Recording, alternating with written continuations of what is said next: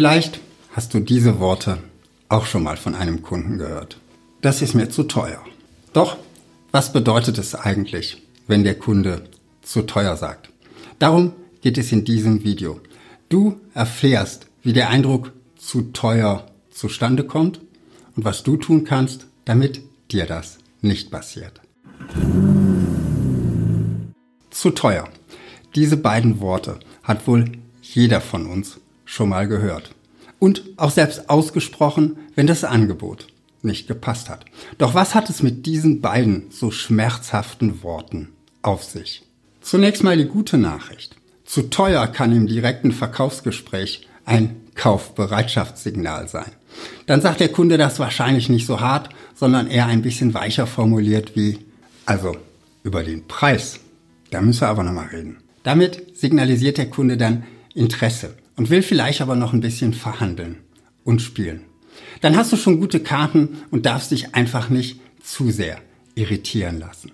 Ich denke, diese Situation wirst du selbst recht gut erkennen und darum soll es heute gerade eben auch nicht gehen. Viel schlimmer ist folgende Situation.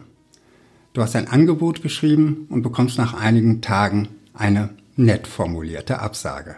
Leider können wir Ihr Angebot nicht annehmen. Wir haben uns für einen anderen Anbieter entschieden. Du bist natürlich neugierig und willst wissen, woran es gescheitert ist. Also nimmst du den Hörer in die Hand und dann sagt dein Kunde dir am Telefon, Sie waren einfach zu teuer. Wir haben uns für einen günstigeren Anbieter entschieden. Autsch. Jetzt denkst du dir, vielleicht ein bisschen geknickt.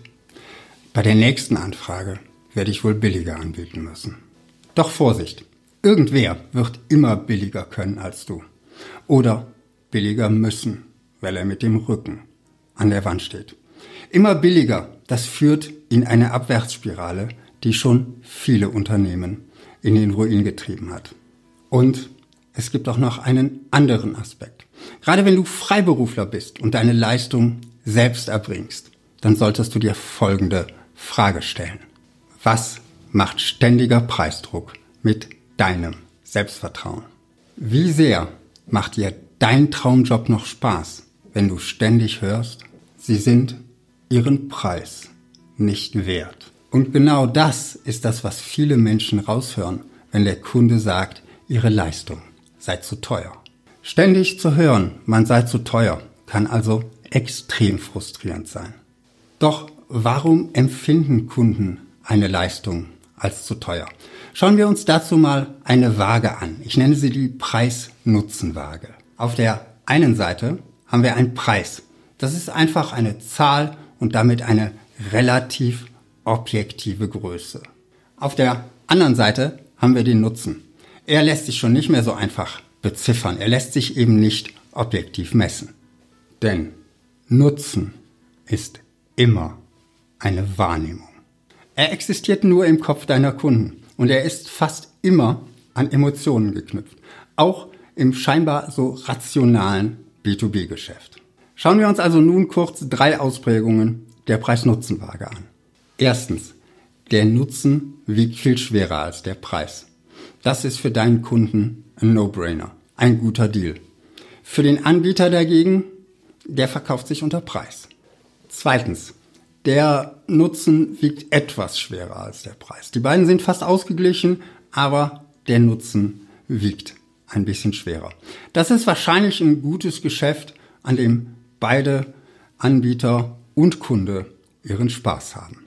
Drittens, der Preis wiegt deutlich schwerer als der Nutzen. Das ist unsere Situation. Der Kunde empfindet die Leistung als zu teuer.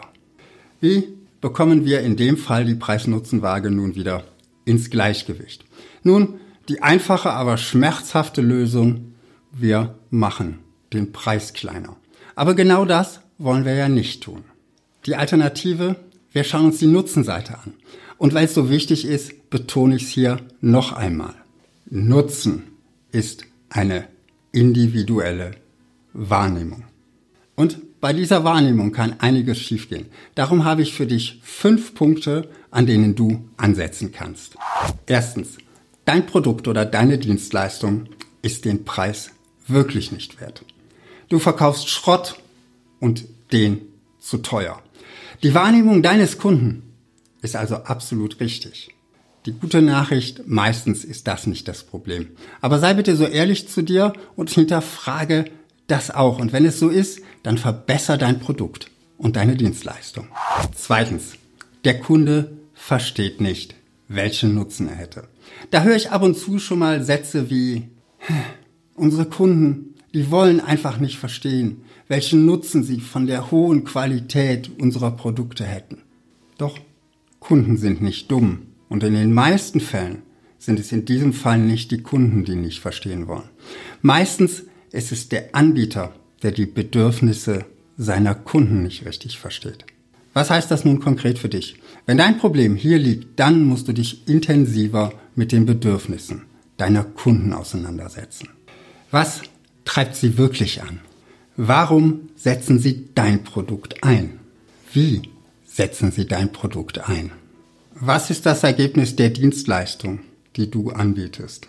Welche Emotionen löst dein Produkt bei deiner Zielgruppe aus? Je besser du die Bedürfnisse deiner Kunden verstehst, desto besser kannst du sie ansprechen und desto größer wird der wahrgenommene Nutzen deiner Kunden sein. Drittens, falscher Kunde. Dieser Kunde sieht den Nutzen in deinen Produkten oder Dienstleistungen nicht, weil er völlig andere Bedürfnisse hat, als du befriedigen kannst oder befriedigen willst. Beispiel. Ein Unternehmer hat sich auf Premium Autoaufbereitungen spezialisiert. Er poliert den Lack von Hand. Er trägt einen ganz besonderen Wachs auf, den besten Wachs, den es am Markt gibt. Das natürlich auch von Hand und in mehreren Schichten. So schützt dieser Wachs den frisch polierten Lack mehrere Monate bis Jahre perfekt. Und jetzt kommt da jemand an, der vor der Rückgabe seines Leasingfahrzeugs steht. Er weiß natürlich diese besondere Leistung nicht zu schätzen. Denn ihm ist es völlig egal, wie lange der Lack vom Auto geschützt ist. Für ihn muss es exakt so lange halten, bis der Mitarbeiter vom Autohaus das Auto abgenommen hat und keine Nachzahlung verlangt. Er will für ein Auto, das er jetzt zurückgibt, keinen Cent mehr ausgeben als unbedingt nötig. Natürlich wird ihm diese Premiumleistung viel zu teuer sein. Anders sieht das bei dem Autoliebhaber aus. Der hat vielleicht sogar gleich mehrere Klassiker in seiner Garage stehen. Und er wird eine solche Leistung ganz anders wertschätzen. Was heißt das nun konkret für dich? Wenn immer du hörst, dass du zu teuer bist, kann es sein, dass du vielleicht im falschen Teich fischst. Frage dich, spreche ich die richtige Zielgruppe an? Kann ich meine jetzige Zielgruppe weiter verfeinern und nur ganz gezielt die ansprechen, die meine Leistung auch wirklich zu schätzen wissen? Was haben all die guten Kunden, die nicht über den Preis jammern, gemeinsam? Wie habe ich genau diese guten Kunden damals gewonnen? Kann ich diese Kunden dazu bringen, mich weiter zu empfehlen an Menschen, die ähnlich ticken wie sie und meine Leistung dann wahrscheinlich auch zu schätzen wissen. Viertens. Richtiger Kunde. Richtiges Bedürfnis. Falsche Kommunikation. Eine weitere Möglichkeit, du sprichst schon die richtigen Kunden an. Du hast auch die Bedürfnisse dieser Kunden richtig erkannt, aber es hapert an deiner Kommunikation. Vielleicht formulierst du in deinen Broschüren und auf deiner Website die Texte so, dass sie keiner lesen will. Oder Texte sind vielleicht grundsätzlich das falsche Medium, um deine Vorteile, deine Stärken, deinen Nutzen für den Kunden verständlich rüberzubringen. Typische Probleme sind hier gerade bei Anbietern von technischen Innovationen zu komplexe Sätze, passive Sprache, Weichmacher wie eventuell, vielleicht, könnte, würde, sollte. Sie schwächen deine Argumente ab und das Ergebnis ist, dass dein Kunde dir den Nutzen, den du versprichst, einfach nicht abkauft. Eine langweilige Präsentation von Produkteigenschaften, die den Nutzen für den Kunden gar nicht anspricht. Erwarte hier von deinem Kunden nicht zu viel Transferleistung. Er wird sich diese kognitive Arbeit nicht machen. Lange und theoretische Erklärungen, wo Demonstrationen oder ein Video einfach besser passen würden. Problem Nummer 5. Tausend andere machen genau das Gleiche wie du. Vergleichbarkeit heißt Wettkampf. Und wenn du jetzt versuchst, in den branchenüblichen Kriterien einfach besser zu sein als alle deine Wettbewerber, dann wirst du früher oder später im Preiskampf ankommen. Du bist dann genauso wie alle anderen und damit absolut vergleichbar. Stattdessen solltest du dann daran arbeiten, anders zu sein und dich der Vergleichbarkeit zu entziehen. Das ist aber ein Thema für ein ganz anderes Video. Dieses Video verlinke ich dir hier oben. Wenn du also wissen willst, was ich mit anders ist besser als besser meine, dann klick jetzt da oben auf das Video. Bis bald und viel Erfolg in deinem Marketing.